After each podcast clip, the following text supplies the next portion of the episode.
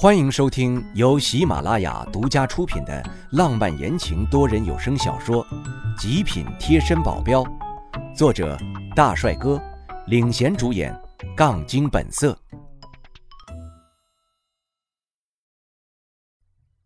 第一百四十三章，孩子出事。我只用了一点力度，要是火力全开，他们还不得粉身碎骨？毕竟 S 级的能力不是好玩的。他们一下就被我弹出好几米远，不少围观的人都惊呼出声：“哎呦，刚刚发生什么事儿了呀？怎么，怎么忽然那些人就飞开了呀？我也没看清啊。”没空搭理这些人，我冲出了饭店外，招手拦下的士，让他带我们到最近的妇产科医院。高佩山一直在车上喊疼，我的心紧紧地揪在一起。我知道生小孩会很痛。但真的出现在我面前，而且还是我的孩子，真的很让人手足无措。我抓住他的手，珊珊，没事的，很快就到了。我慢慢的渡气到他体内，希望能缓解一下他的痛。但是我惊奇的发现，他的身体就像是个无底洞一样，疯狂的吮吸着，而且全部都聚集在了他的肚子上。虽然不明显，但我还是注意到了。他的肚子在一点一点的变大，这样下去会不会爆炸？我心中一惊，急忙的停住肚脐。然而我拉住高佩山的手，就像是紧紧的粘在一起，怎么拉都拉不开。那个肚子里的孩子还真是调皮呀，还没出世呢，就想着跟老爸抢东西，不得了。还好我坚持了一会儿，总算是拉开了，心中觉得奇怪，这肚子里怀的是怪胎不成？在肚子里的时候就能修炼了，这要是生下来，那还不直接就是高级的异能者了？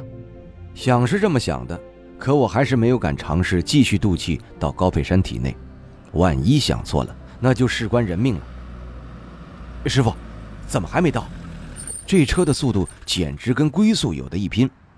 的士司机抹了一把头上的汗，嗨，我也想快点啊，这前面都堵得不成样了，根本过不去呀。堵车了，我往前一看，刚刚的注意力都在孩子身上，没看见前面的路。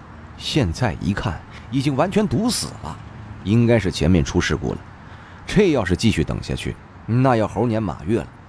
我现在是等不了了，直接抱起高佩山下车，宁贝贝跟着下车。他知道医院在哪儿，在前面带路。周围的人不少。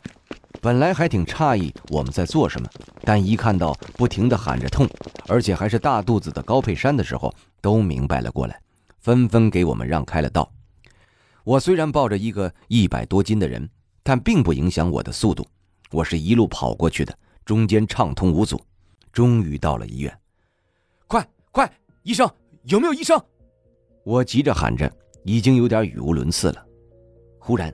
一大坨液体从高佩山的下面流出来，我的手臂全湿了。我瞪大眼睛，这是怎么了？不要吓我呀！不要激动，不要激动。呃，这是羊水破了，赶紧的，小孩快要出来了。宁贝贝在旁边安慰着不淡定的我。正好这时，一大批的医生护士出来了，还推着床车。我把高佩山放了上去，看着他被推进产房，我并没有放松，反而更紧张了。千万不要出事，千万不要出事，要母子平安啊！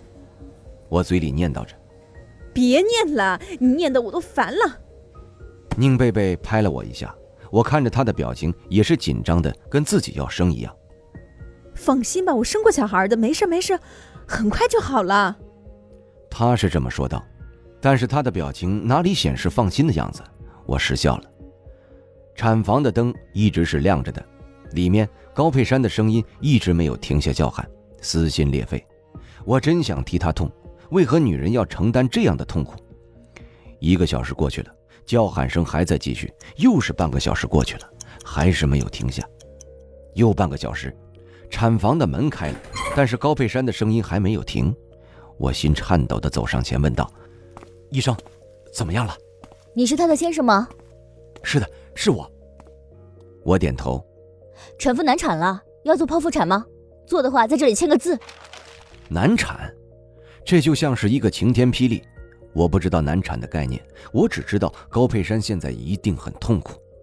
林伟，还愣着干什么？赶紧签字呀！宁贝贝急了，过来催促道。我回过神，拿起纸笔写上了我的名字。医生又进去了。慢慢的，高佩山的声音停了下来。我颤抖的问着宁贝贝：“怎么没声音了？”你傻啊！剖腹产要打麻醉呀，麻醉了怎么喊呢？原来是这样，我真是太紧张了。我要冷静，要冷静。我强迫着自己坐下来，抱着脑袋，低着头。剖腹产很快的，很快的。哼，别以为躲到这儿来，我就抓不到你了。是那个黄毛的声音，他都追到这儿来了，来的正好。我正愁着没地方转移注意力呢，抬头一看，我被这阵容吓了一跳。刚刚在饭店的时候还只有三四个警察，现在都有十几个了吧？这里面还有特警，怎么都出动特警了？只见领头的那人走到我面前，严肃的表情不像是在恭维那个黄毛，他出示自己的证件。还真是特警。你好，我们接到通知说你袭警，我们想要把你带回去调查一下。原来是告我袭警啊！这罪名说大不大，说小不小。要是有人紧抓着不放，那也有点麻烦。虽然这是黄毛在里面从中作梗，我一眼扫过去，他本来还很猖狂的，我就一眼，他就缩下了脖子，躲在了那个特警的身后。这位先生，你放心，我们没有恶意，只是回警局做个笔录。要是没有那回事儿，我们自然会放了你。还真别说，我可真的是袭警了的，倒不是怕他们，就是现在让我去警局。开玩笑，我女人还在产房里生孩子呢。我皱起眉头，不好意思，啊，我要去警局可以，但是不是现在，我要等我太太生完孩子，这时候我不可能离开这里。那个特警低头想了会儿，我看那趋势应该是要点头了，但身后那个黄毛立马就跳了出来。生完孩子是不是还要看着你给孩子喂奶呀？你以为警局是你家呀？想什么时候来就什么时候来。我沉下脸，起身抬手给了他一巴掌，闭上你的臭嘴！我给了他一个危险的眼神，这是我最后一次警告他，他要还是不识抬举。你，他瞪了我一眼。你居然打我！你，他还想说什么，但看见我的眼神后就闭上了嘴，转过身，恶狠狠地对着那个特警说道：“你看他，这样的态度，当众打人，你还不抓他？难道还真要等孩子生下来吗？”李少爷，你还是不要咄咄逼人了。你未来的媳妇要是生孩子，而你犯了事，我们也会这样等你的。那特警嘴上说着不饶人的话，嘴角却是上扬着。这人不错，我挺欣赏他的。您反了，反了！你们都反了！李少爷，局长是你老爹，而不是你。我们并没有义务要听你的任何安排。那特警淡淡的瞥了一眼黄毛，很不客气的说出了这一番话。那黄毛就要快炸了，我也弄明白了。我说：“这个黄毛怎么这么猖狂？感情是有一个当局长的老子呀！有这样一个儿子，那局长好日子估计也快到头了。”忽然，产房的灯暗了，门又开了。我紧张的急忙走过去，问医生：“现在怎么样了？”他对着我摇了摇头。我的心彻底沉了下去，紧抓住医生的胳膊摇晃着：“到底怎么了？快跟我说呀！”你先别急，母子都安全，都安全。那为什么医生这副表情？是不是还有什么没有告诉我的？我疑惑地看着他，他叹了口气。这时，一个护士抱着一团东西出来了。那是我的孩子吗？我用期盼的眼神看过去，他犹豫了下，走了过来。我一看，还真是一个肉乎乎的小东西，脸皱巴巴的，可真丑，眼睛紧闭着，也没有眉毛。这不是好好的吗？我想抱住我的孩子。护士却远离了我。我先带宝宝去检查。检查？医生这时开口。一般的小孩出生都会哭，而你的孩子出生不仅不哭，还完全不动。我们检查了他的呼吸，很正常。然后呢？嗯，用病例来解释说，很可能你的孩子是植物人。什么？植物人？植物人的案例并不少，但是像这种一出生就是植物人的，我们还没有见过，所以不是很确定。我们还要再做进一步的检查。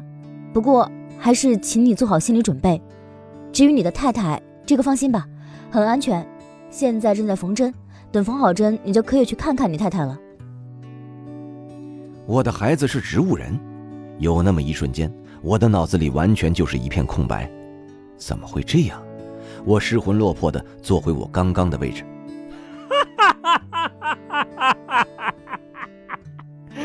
活该！你是坏事做多了吧？报应来了吧？哈哈哈